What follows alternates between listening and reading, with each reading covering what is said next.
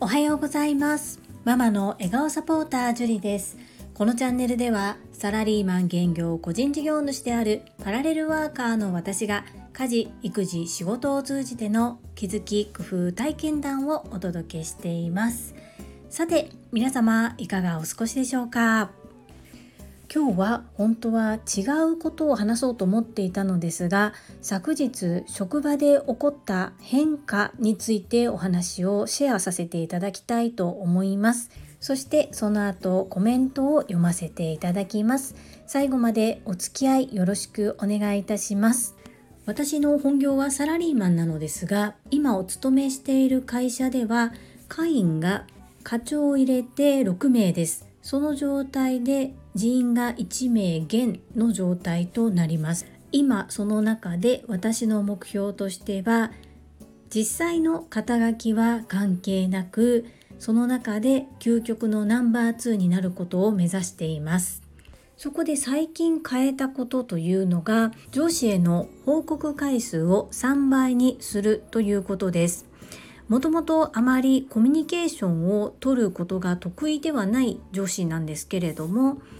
では上司が何も言わないからそのまま放置でいいのかということではなくあまりご自身から発言されないのであればこちらから聞いていこうというふうにマインドを変えまして積極的にいろいろと確認をさせていただいたり報告する回数を増やしております。かといってもあんまり頻繁にちょこちょこ上司のところに行ってお仕事の手を止めてしまってもいけませんのである程度まとめてそして私なりに簡潔にした状態でご報告差し上げるようにしています。そしてその報告する際に必ず冒頭に2つのことを付け加えてお話しするようにしました。それはどのくらい時間をいただきたいのかということと要件が何点あるかということを必ず冒頭につけるようにしました。そんなの当たり前だよっておっしゃる方が多いかもしれませんがなかなか私の職場でもそういう話し方をしている方はおらずそして私自身も今少しよろしいでしょうか？少しって何分っていう感じで今少しお時間よろしいでしょうか？それが5分で終わる時もあれば30分になってしまうこともあると。それではやっぱり人の時間を奪ってしまっているなというふうに反省をしまして今はお話しする前にできるだけ端的にまとめてその話をするのにだいたい何分ぐらいを要するか頭の中でシミュレーションをしてそして一件一件ちょこちょことお話しするのではなく時間が許す場合は23件まとめてご報告差し上げるというふうに変えてみました。具体的にはこのようにです。〇〇課長今5分ほどお時間よろしいでしょうか？大抵うんいいよって言ってくださるのでその後にお伝えしたいことは3点あります。このような感じです。これを始めて数ヶ月ほど経つんですけれども自分の中で変えた感覚はありましたが相手がどのように受け止めているかっていうことは全然知ることができませんでした。ですがそのおかげかどうかわからないのですが昨日突然上司が私の座っているデスクのところに来られてそして入社2年目の同じ課の会員の教育についてそしてその方への仕事の進め方の教え方のようなことを若干相談してきてくださったんですね。私にそんな権限ないのにえっ？と思ったんですがどちらかというとその2年目の従業員の方に対して上司はもう手を離してしまっているような状況だったので私たち同じ会員がどのようにその2年目の方をどこまで教育していっていいのかっていうのがすごく不透明で分かりづらかったんですよね。そこに対して私が問題提起したことに対してお話をしてくださいました。しっかりとした方向性をお話しいただけましたので私としてもどのようにこれから2年目の方に接していったらいいのかっていうことがよく分かりましたし会社としてその方をどのように育てたいのかどういうふうに見守っていきたいのかっていうところも具体的にお話しくださったのでとてもやりやすくなりました。これ2年間のうちで初めての出来事なんですね。あまりその部分を出してくださらない方だったんですがいろいろと報告の回数を増やしたり相談をたくさんする中でそういったことを私にお話しいただけたっていうことがとても嬉しい出来事でしたもしかしたら私が思い上がっているだけなのかもしれないんですがそうであったとしても職場環境を良くするためにやはり必要な話し合いだったと思うので町長とそういった内容の話ができてよかったなというふうに思います。ここで何が言いたかったかと言いますとやっぱりコミュニケーションって大切だなということそしてこれは松尾由紀子先生からも教わりましたが相手の時間を奪わないためにどのように接するのかを考えて行動することって本当に大切だなというふうに思います面白いんですが私の同僚の中に私の時間は全く気にせずガンガンガンガン「樹里さん樹里さん樹里さん」っていろいろ聞いてくださる方がいらっしゃるんですね。それはそれはそれでいいんですけれどもでも逆だとムッとしてしまう方がいるんです。これも人間模様だなというふうに最近はいろいろとそういうことを俯瞰して観察するようになりました。ある方がこのようなことをおっしゃっていました。誰も性格悪い人なんて一人もいない。ただ考え方が違うだけ。なのでその考え方の違いを受け入れる受け入れない。自分が納得する納得しないかは別としてきちんと相手の考え方も相手の立場に立って一旦受け入れてみよう。そうするとなんでそんな考え方なん？私と全然違うやんじゃなくてああそういうものの見方もあるのかというふうに考える方が視野も広がって怒りも起こらなくなりますよというふうに教えていただいたんですけれどもあまり熱くなりすぎず自分の当たり前を周りの当たり前と思わずに俯瞰して観察してみると意外と面白いなというふうに最近感じております。今日はちょっと取り留めのない文章になってしまったのですが私の職場で起きた出来事を共有させていただきました。やはり学んだことを実践行動し自分が変われば周りも変わっていくんだなということを痛感した出来事でした。皆様の参考になれば幸いです。それでは本日もいただいたコメントを読ませていただきます。第405回学びなりたい自分になるための3つのポイントとはコメント返信にお寄せいただいたコメントです。ガタロさんからです。TSL で学ばれている内容を分かりやすく共有くださってありがとうございます。そしてコラボ配信楽しかったです。アーカイブで拝聴いたしましたが、生で参加できるともっと一緒になって楽しめそうですね。すみません、質問なのですが、受講された皆さんがおっしゃっている2語で言うということが気になっております。差し支えなければもう少し詳しくお話しくださると幸いです。ガタロさんコメントありがとうございます。コラボライブ配信お越しいただきましてありがとうございます。アーカイブで拝聴くださり本当に嬉しいです。またいろんな塾生の方が塾生同士でコラボ配信などをやっていくと思いますので是非お時間合う時は生で参加いただけると嬉しいです。ありがとうございます。そしてご質問いただきましてありがとうございます。2語で言うこれこれだけ聞くとちょっと難しいですよね。私もまだまだ習いたてで事例があまりうまくないかもしれませんがチャレンジも含めてお答えさせていただきます。2つ例文をご用意してみました。1つ目このお花綺麗ですね。この綺麗という言葉を2つの言葉2語に置き換えます。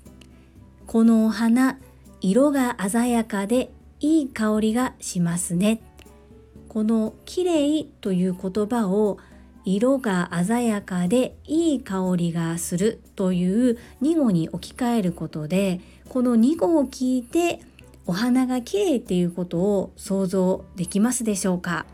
？2つ目です。このケーキ美味しいね。この美味しいを2語に置き換えます。このケーキスポンジがふわふわで生クリームが程よい甘さですね。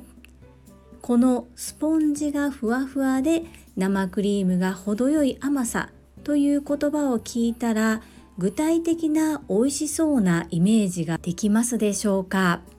まだまだ私も修行中なので上手にお伝えすることができていなかったらごめんなさい。このような感じで美味しい、かわいい、かっこいい、綺麗などのついつい使ってしまいがちな形容詞を2語に置き換えて2語分で説明をするとよりそのどのように可愛いのかどんな風にかっこいいのかっていうのがより具体的に相手に伝えることができますよということを学びました。ガタロウさんいかがでしょうか？まだもう少し分かりにくいっていうようなことであれば私もさらにチャレンジをして工夫してどのようにお伝えすればうまく伝わるのかっていうことをやっていきたいと思いますのでまたお知らせいただけると嬉しいです。よろしくお願いいたします。続きまして第406回学びコーヒーで作った話の地図コメント返信にお寄せいただいたコメントです。たまみさんからです。樹里さんおはようございます。樹里さんの話の地図を聞きながら私もコーヒーが好きなことを思い出しました。笑い。どんなに時間がなくても毎朝豆をひいてコーヒーを入れるのが日課となっています。講義の場では緊張も相まって私の好きなものって何だっけ？というところから慌てていました笑い樹里さんの話の地図をシェアしてくださりありがとうございます。私ももう一度見直してみます。たまみさんコメントありがとうございます。そうですよね。私も私の好きなことって何だっけ？好きなものって何だっけってもう頭の中がぐるぐるぐるぐる回りました。そしてやっと見つけ出せた時一番にひらめいたのがコーヒーでした。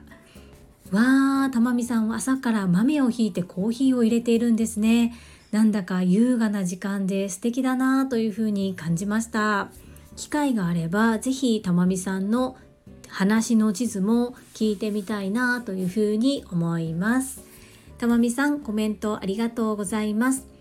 続きまして第3からです。樹里さんおはようございます。コメントできていませんが日々拝聴しております。話の地図のお話分かりやすく非常にためになりました。早速なぜなぜを紙に書き出してみます。私はロジカルに話を組み立てることが苦手分野です。ロジカルに話を組み立てることができる方からいつも厳しめにフィードバックをいただけます。思考停止して滝汗びちょびちょになりますがおかげさまで学びがたくさんです。学びを自分の成長に変え必ずなりたい自分になります。コーヒーお好きですか？弊社のコーヒー樹里さんにも体験してほしいな。宣伝したいけど目的は樹里さんのスタイフを聞いて日々に生かすことなのでやめておきます。笑い。いつも本当にありがとうございます。続けることをやめない樹里さんを本当に尊敬しています。Voicy パーソナリティ行きましょう。ダイさんコメントありがとうございます。まずダイさんだけではなく皆さんにそうなんですが昨日朝倉千恵子先生が Voicy 内にもお話しされていましたがどうかコメント本当に無理なさらないでくださいね。チャンネルたくさんありますし皆様の貴重な時間です。私パーソナリティとしてはコメントいただけること本当に嬉しいですが聞いていただけるだけでも本当に感謝しております。なので絶対コメントをしなくちゃとかそういうふうに思わずお気軽に聞いていただければと思います。もちろんコメントいただけることは本当に嬉しいです。そして第3このご自身が苦手だと思う分野を気づかれているっていうことがまず素敵だなというふうに思います。そして厳しめにフィードバックをしてくださる方がいるっていうのは朝倉千恵子先生もいつもおっしゃっておられますが親以外に自分のことに対し真剣に向き合ってくださる方発言してくださる方ってまず奇跡の方っておっしゃってますよね。私もそう思います。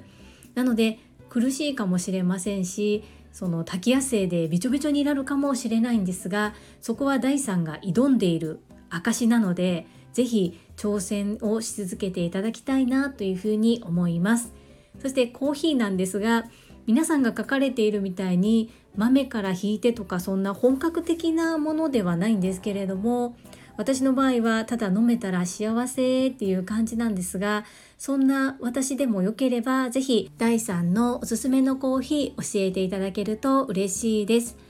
ホームページやリンク先などありましたらご紹介いただけると拝見させていただきます。どうぞよろしくお願いいたします。はい、そうなんです。私、 Voicy のパーソナリティになりたいんです。ずっとずっと挑戦し続けているのですがずっとずっと落選しておりますですが諦めずにチャレンジし続けております応援いただき本当に嬉しいですダイさんありがとうございます第3のコメントに泉さんからコメントをいただいておりますボイシーパーソナリティになってほしいです応援します泉さん、もう本当にお言葉だけでもめちゃくちゃ嬉しいです。ありがとうございます。頑張ります。続きまして、ゆうこれたかさんからです。樹里さんへ TSL の学びのシェアありがとうございます。もともと樹里さんは分かりやすい話し方、伝わりやすい話し方ができているかと思うので、よりその技術に磨きがかかり、鬼に金棒ですねちなみにサムネの写真はベックさん並みのセンスです。さすがスタイフのマドンナ。ゆうこれたかさん、コメントありがとうございます。この鬼に金棒って朝倉千恵子先生のモノマネしましたね。だいたいいつも私、ゆうこれたかさんにいじられてるので、なんだかこの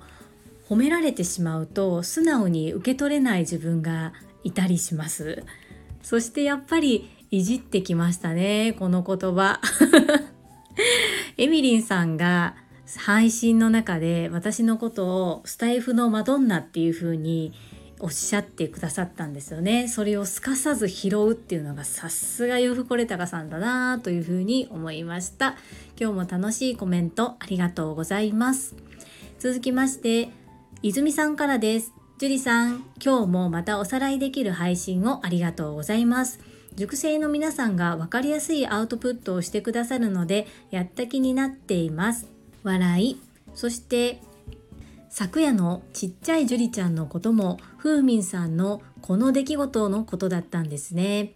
樹里さんとふうみんさんの幸せのパトロールは私たち塾生にとってなくてはならないものになってますよみんなで上昇してるって感じてますいつもナイス助言ありがとうございますそしてコラボ配信のお話びっくりです。私は格闘技以外のお話も一応できます。どちらにしても癖強いですが、笑い。頼まれ事はお断りはしません。ハート。樹里さんとまさみんさんのコラボ配信聞いてみたいです。何でも挑戦素晴らしいです。またよろしくお願いします。泉さんコメントありがとうございます。このちっちゃい樹里ちゃんのお話ですね。と泉さんは今配信の中で100日マラソンということで100回を目標に毎日配信を継続されています。そして毎回配信の頭に番号を振られてるんですが番号の前は大抵シャープがついてるんですね。ところが28回目だけなぜかアットマークがついていたんです。号外的に発信されたからあえてアットマークにしたのかなと思いつつもなんとなくそれが違和感があったので私が聞いてみましたそしたら慌てて打ったのでアットマークになってしまったんだけれども買い方がわからないんですっていうお話からいろいろと触っていると変えることができたっていう出来事がありましてそのお話のことをこちらで語ってくださっていますね。正直に申し上げると私がスタンド FM を始めた頃ってまあ自分がちゃんと探せれなかったっていうこともあるんですがあーこの配信毎日聞きたいって思える配信に出会うことができなかったんですね。ですが今塾生の皆様がそして Voicy 朝倉千恵子先生の応援団員の皆様が Voicy から抜け出してスタンド FM というセカンドプレイスで今ご自身のことそして学んだことを発信してくださっていますよねそれを聞きに行くのがとても楽しみになっています。そんな中昨日は泉さんの異変に気づいたままこう何も言わないのはちょっとどうしようかなというふうに考えてお話をしてしまいました。またいろんな方とコラボライブ配信できると楽しいですね。泉さんいつしましょうか？まさみんさんもちょっといつしようかなということで連絡取ってみます。コメントありがとうございます続きまして英語学習者と世界をつなぐキューピット英会話講師高橋明さんからです樹里さんこんにちは樹里さんはコーヒー派なんですね。赤ワイン好きなコーヒー派、おしゃれです。かっこ宝塚の名前がよく似合います。勝手なイメージ。本当は有酸の知らんけど使いたいけど勇気が出ませんでした。スタバの上陸で紅茶派の私が努力してコーヒーを飲めるようになり、今は朝自分で引いて飲んでいます。ミルク必須、今はライスミルク使用。朝樹里さんを思い浮かべながらコーヒーを堪能します。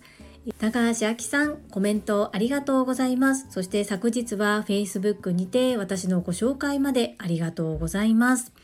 そうなんですね。紅茶派なんですね。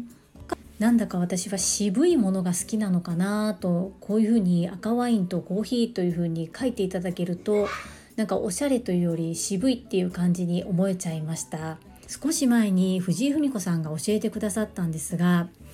知らんけどって今若者の間でめちゃめちゃ流行ってるらしくって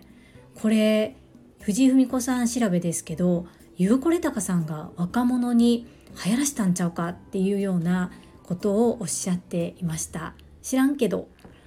高橋明さん使ってみてくださいゆうこれたかさんめちゃめちゃ喜ぶと思いますほらほらこのコメントにコメントがつきましたよ。泉さんから、えー、私なんてゆうさんと数回しか接触させてもらってないのに、つこてますよ。どんどんつこてくださいよ。それに対して高橋明さん、泉さんのお許しをいただいたので、遠慮せず使わせていただきます。それに対してゆうこれたかさん、読み上げせんでええよ。バンバン使ったらええねんって言うか許可制ちゃうし、知らんけどは、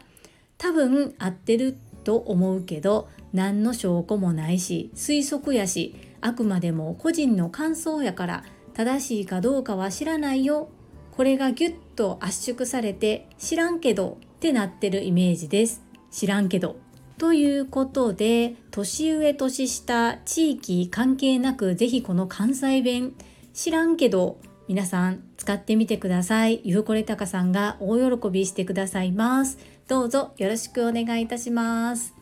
続きまして、福田秀夫さんからです。会員番号17、福田秀夫です。話の地図を作ることで、簡潔明瞭に伝えることができますよね。30秒バージョン、60秒バージョンと設定時間を変えていくと内容や膨らませ方も変わってきますよね。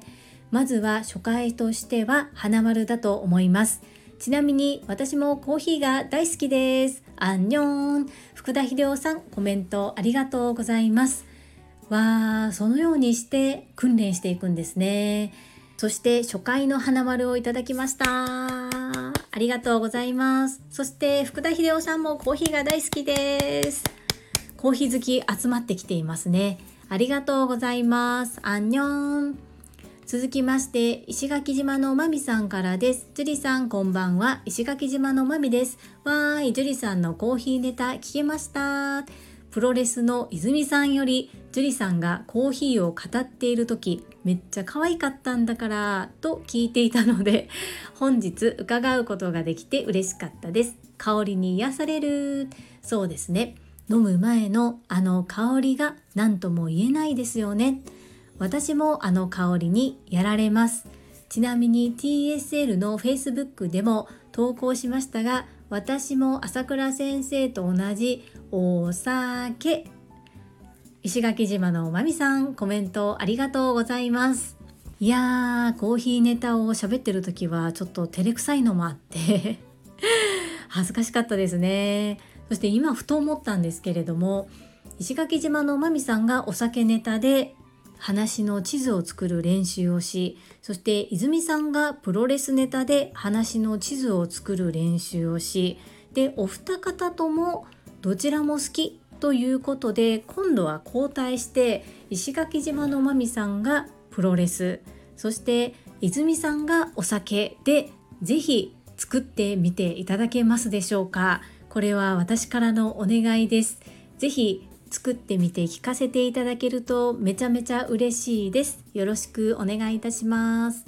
続きまして、ともちんさんからです。ジュリさんおはようございます。私もコーヒーとワインが大好きです。パチパチパチパチ。ジュリさんと共通点がまた見つかり嬉しいです。コメント返しで娘の名前を呼んでくださり、娘も嬉しそうでした。ありがとうございます。ともちんさんコメントありがとうございます。わあともちんさんもコーヒーとワインが好きなんですね。なんかこう皆さんと好きなものがつながっていってとっても嬉しいです。そしてまたまたあやちゃんと一緒に聞いてくださったんですね。とっても嬉しいです。あやちゃんいつもお母さんと一緒に聞いてくださり本当にありがとうございます。とっても嬉しいです。皆様本日もたくさんのいいねやコメントをいただきまして本当にありがとうございます。とっても励みになりますしめちゃくちゃ嬉しいです。本当に感謝しております。最後に一つお知らせをさせてください。タレントのエンタメ忍者みやゆうさんの公式 YouTube チャンネルにて私の主催するお料理教室ジェリービーンズキッチンのオンラインレッスンの模様が公開されております。動画は約10分程度で事業紹介、自己紹介もご覧いただける内容となっております。概要欄にリンクを貼らせていただきますので、ぜひご覧くださいませ。それではまた明日お会いしましょう。素敵な一日をお過ごしください。ママの笑顔サポータージュリでした。